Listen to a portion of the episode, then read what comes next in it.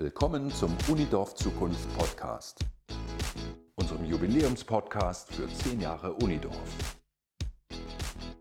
Ich bin Emily McCracken, Studentin der Hochschule Neubrandenburg im Studiengang Naturschutz und Landnutzungsplanung.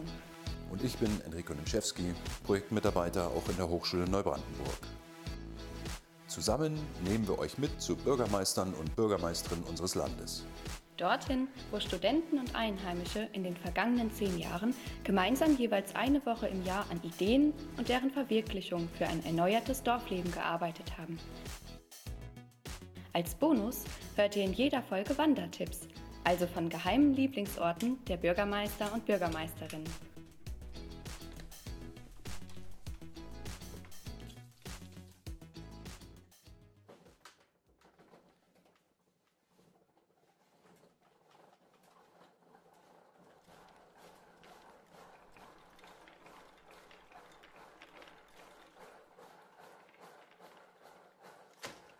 Wir haben vor, aus zwei Schulstandorten einen Schulstandort zu machen und die regionale Schule zu stärken. Also wir möchten nicht, dass die in ein paar Jahren geschlossen werden muss, sondern wir kämpfen dafür und wir wollen damit eigentlich die Attraktivität an dem Schulstandort noch ein bisschen mehr verbessern.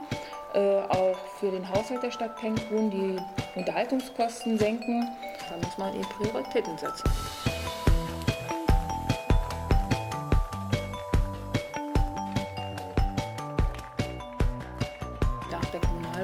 Es ist ja so, dass neben den gewählten Stadtvertretern auch sachkundige Bürger einberufen werden. Und wir haben diesmal in der Legislatur ganz andere sachkundige Bürger drin, die dann sagen, okay, Schulausschuss ist mir wichtig und da gehe ich jetzt mit rein. Die Stadt Penkun besteht nicht nur aus der Stadt an sich, also Penkun, sondern auch von den Ortsteilen Sommersdorf, Kunz, Radewitz, Berlin-Friedefeld, Bissow und Storkow ja, mein Name ist Antje Zibel. Ich bin äh, Bürgermeisterin der Stadt Penkun. Vorher aber schon jahrelang Stadtvertreterin in der Stadtvertretung Penkun.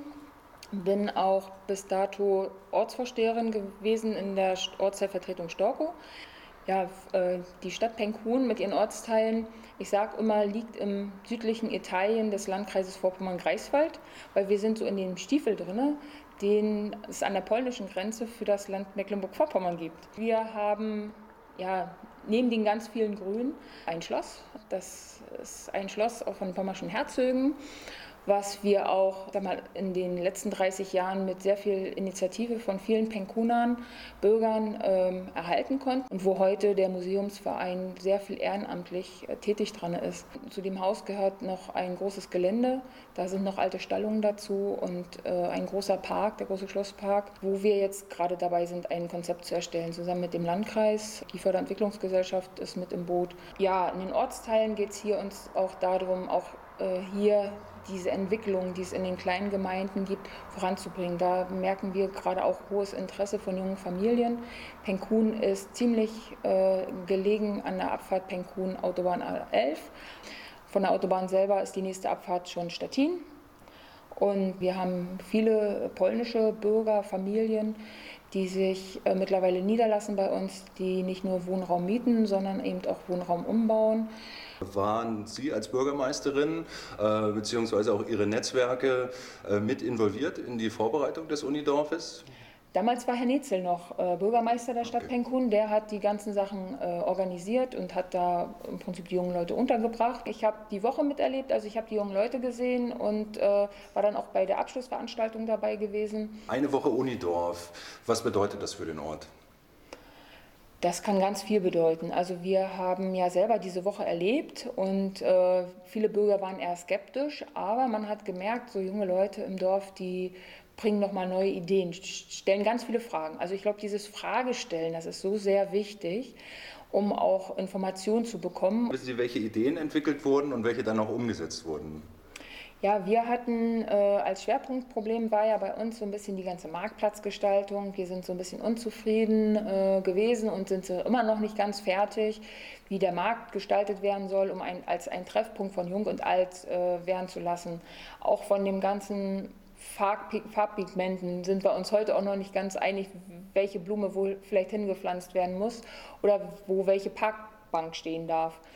Aber das wurde eben damals auch sehr stark kritisiert. Äh, und da muss man auch sagen, zu dem Zeitpunkt hatte sich damit auch noch gar keiner beschäftigt. Das ist einfach so hingenommen worden, auch in der Stadtvertretung, äh, dass es so ist. Wurde jetzt nicht als notwendig erachtet, dass die Priorität so hoch anzuhängen wäre. Und das hat sich dadurch sehr verändert. Auch so der Umgang mit den Vereinen. Also die Vereine hatten ja vor ganz vielen Jahren auch immer noch eine kleine Zuwendung bekommen. Aufgrund der Haushaltssituation war das nicht mehr möglich. Äh, und durch dieses Wegfall der Zuwendung hatten die Vereine sich auch so ein bisschen gefühlt wie das fünfte Rad am Wagen. Und äh, das haben wir auch so nochmal für uns in der Stadtvertretung damals relativ schnell erkannt, äh, dass so viel Ehrenamt Aktivitäten so wichtig sind. Wir hatten dann am Jahresanfang dieses Jahres auch schon eine Zusammenkunft von allen Vereinen und machen jetzt eigentlich so eine Rundreise. Und äh, da war dann auch schon sehr gut in der Veranstaltung zu erkennen, dass die auch noch ein bisschen untereinander zusammenrücken. Also nicht mehr jeder sein, seine Sache macht, sondern eben auch zusammen bestimmte Projekte jetzt durchführen wollen.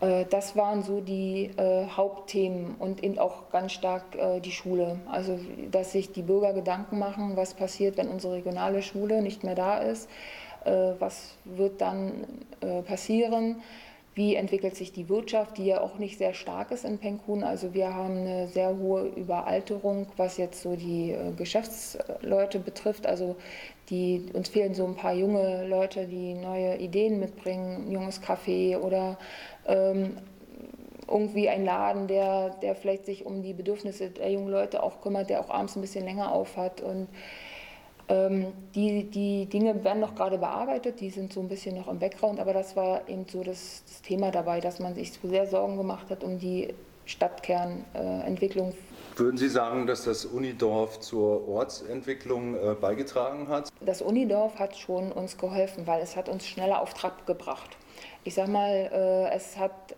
viele Beteiligte mitgenommen, die erkannt haben, wir müssen jetzt was tun. Wir haben dadurch es wesentlich schneller geschafft, äh, uns zu bestimmten Themen zu positionieren und auch Runden einzuberufen. Ich sage mal, wir haben ja Unidorf einfach weitergemacht. Wir haben ja unsere Stadtgespräche, führen wir ja immer mal an bestimmten Themen fort. Und äh, ähm, für mich ist Unidorf vor allen Dingen dieses Gespräch, also diese, diese Weiterentwicklung, diese Ideensammlung, diese Runden, die man braucht, um ähm, überhaupt an gewissen Themen wieder weiterarbeiten zu können. Die Kommunikation ist ein ganz wichtiges Instrument, um sich weiterzuentwickeln. Du brauchst erstmal einen Rahmen weil wir in den Gemeinden oder auch in den Dörfern haben wir ja nicht mehr die Stammtische, die es noch vor 30, 40, 50 Jahren gab, wo die Leute dann abends am Stammtisch äh, besprochen haben, was die nächsten drei, vier Jahre gebaut wird. Äh, und dann ist das schon mal ein sehr starker Unterschied zu dem, wie es denn heute ist. Heute passiert sehr viel hinter geschlossenen Türen manchmal. Und das sind dann Einzelmeinungen, äh, die dann entscheidend äh, eingreifen in bestimmte Themen. Und man muss dann vor Ort in der Basis, sage ich immer, versuchen, da daraus das Beste zu machen. Also das ist auch mir immer sehr wichtig, dass die Bürger Möglichkeiten bekommen, sich über die Themen zu informieren. Also auch wirklich ähm, Sachkenntnis erlangen können, weil äh, die Themen mittlerweile so komplex sind, auch in der Stadtentwicklung, dass man das nicht mit zwei Worten erklären kann, sondern äh, da gehört ein bisschen mehr Zeit dazu und dann ist es dann meistens so ein Abend.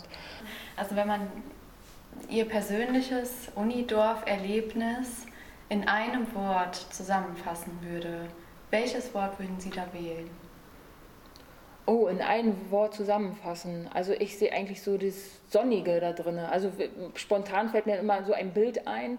Äh, eine Wiese und eine blühende Wiese und eine Sonne. Also ist für mich äh, Energietanken. Hm. Äh, also vielleicht also Energietanken. Hm. Energietanken. Ne? Also es ja. ist so, ich habe auch vorhin schon gesagt, es ist so dieses Resetten, dieses Erden, dieses Energietanken. Das fällt mir so ein bisschen zu Unidorf ein. Hm. Würden Sie uns Ihren ganz persönlichen Lieblingsort verraten und vielleicht kurz erklären, warum Sie den wählen? Oh, der Lieblingsort von mir ist bei mir zu Hause. Ich habe das Grundstück oder den Bauernhof von meinen Großeltern übernommen und äh, das ist mein Lieblingsort. In meinen öffentlichen Terminen habe ich so auch zwei Lieblingsorte und da muss ich sagen, ist es in Penkun in Aula. und äh, auch das Schloss. Ansonsten haben wir natürlich ganz viele Orte oder Stellen in Penkun und an den Seen. Wir haben ja diese sieben Seen auch. Und auch in den Ortslagen, überall, wir haben die große Bockwindmühle in Storkow für Deutschland, ne, sind es viele Orte, die wir eigentlich immer so mal ein bisschen, äh, ich bin auch Christ, ich gehe auch gerne mal in die Kirche, da haben wir auch in Penkun eine sehr schöne Kirche, wir haben auch schöne Dorfkirchen.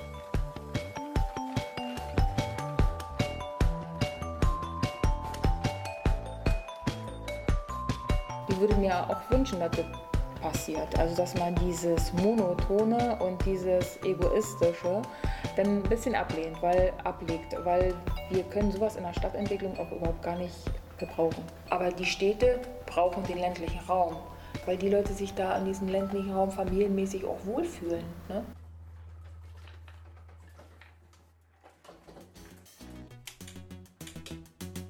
Wir hoffen, euch gefällt der Podcast. Sendereihe, wenn ihr mehr wollt.